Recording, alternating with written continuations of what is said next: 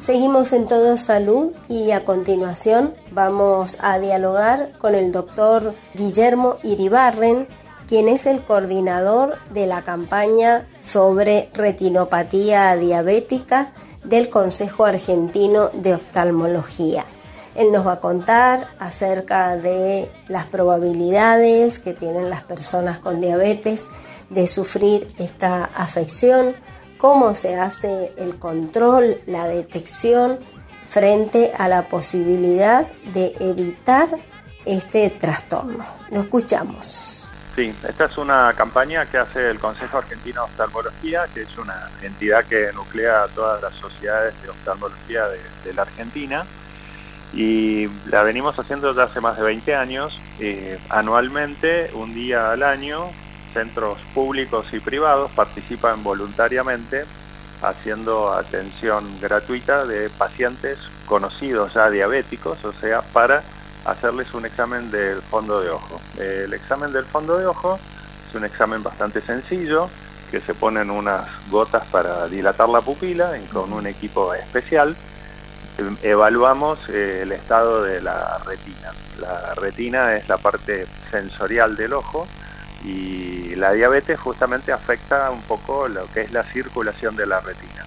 Y en la medida que la circulación se va afectando, se va afectando la retina y esto puede llevar a una eh, disminución y a una severa pérdida visual. De hecho, la, diabetes es una de las causas de ceguera prevenible en el mundo. Y normalmente un paciente que tiene problemas visuales habitualmente consulta porque tiene disminuida la visión.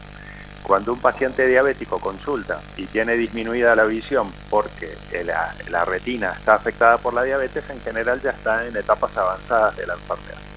Y puede ocurrir que un paciente esté viendo bien y ya tenga afectada la retina. Por eso es tan importante que el paciente diabético sepa y aprenda que aunque vea bien, tiene que hacer un examen de fondo de ojo todos los años para que nosotros podamos ver que esté todo en orden y si así no fuera, detectar cuáles son las lesiones que están apareciendo y tratarlas en, tiempo y forma.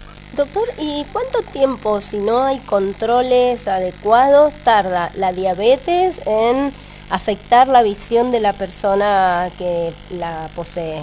Bueno, a ver, el, mejor pasaporte para no tener afectación visual por la diabetes es tener un buen control metabólico, un buen control de los niveles de, glucemia, de azúcar, eh, no tener sobrepeso, tener una dieta balanceada y realizar actividad física. Con lo cual, haciendo, digamos, cumpliendo bien todos los deberes, eh, en principio no, no hay por qué tener retinopatía. En general, en los pacientes eh, que, tienen diagnosticada la diabetes precozmente o eh, precozmente en la vida, eh, la retinopatía puede tardar 5 o 6 años en aparecer. En los pacientes ya adultos que debutan con su diabetes en la edad adulta, ahí hay que hacerles un examen del fondo de ojo en el momento de detección de la enfermedad porque ya pueden tener lesiones. Pero lo más importante es que la, mayor proporción de pacientes diabéticos no van a tener formas avanzadas de la enfermedad. Eh, la proporción de pacientes con formas avanzadas de la enfermedad es un 15% y la, proporción de pacientes con severa pérdida visual puede ir del 1 a un 2%. O sea, no son muchos, pero los que llegan a etapas avanzadas de la enfermedad ya tienen un deterioro muy importante de la visión que a pesar de los tratamientos no es posible ser mejorado. Por eso es tan importante detectarlo precozmente y, poder tratarlo en, consecuencia.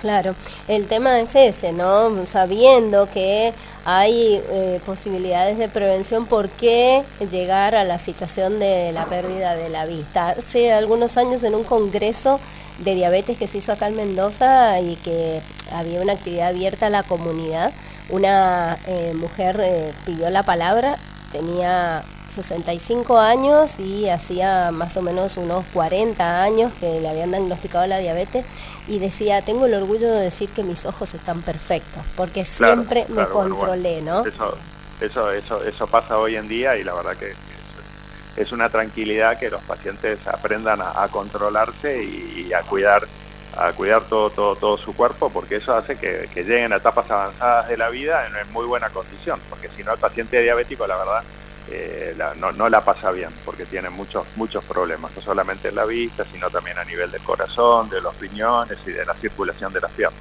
Bien. Doctor, ¿tienen que llevar algún estudio previo, alguna preparación específica? No, no, no, no, no. Eh, o sea, si son pacientes que ya tienen algún estudio de la parte visual, lo pueden llevar para que, para que el médico que lo vea lo controle. Eh, no requiere preparación porque las gotas se las ponen en el lugar. Lo único que sí, como después con la pupila dilatada se ve, se ve un poco borroso por unas horas, eh, es, es, razonable que, que, los pacientes concurran acompañados y que si van manejando, que sepan que después por un rato no pueden manejar, tienen que esperar a que se les pase el efecto de las gotas. Perfecto. Doctor, y ya para finalizar, ¿el mecanismo por el cual se pierde el ojo tiene que ver con lo circulatorio también a nivel de la vista? Eh, claro, o sea, la, diabetes básicamente afecta eh, la, circulación, tanto arterial como, como venosa. y como consecuencia de esto, es que se van produciendo las alteraciones en la retina que nosotros las evaluamos a través del examen del fondo de ojo, que es un examen ya, como repito, indoloro y que forma parte de la consulta oftalmológica. Entonces, eh, es, muy sencillo y nada más que viendo si ya tiene eh, alteraciones en la retina como producto de la, de la afectación de los vasos, entonces ahí ya podemos decidir qué, qué tratamiento conviene que haga. Perfecto. Muchísimas gracias, doctor. Muy amable. Muchas gracias por el espacio. ¿eh? Que pasen bien. ¿eh?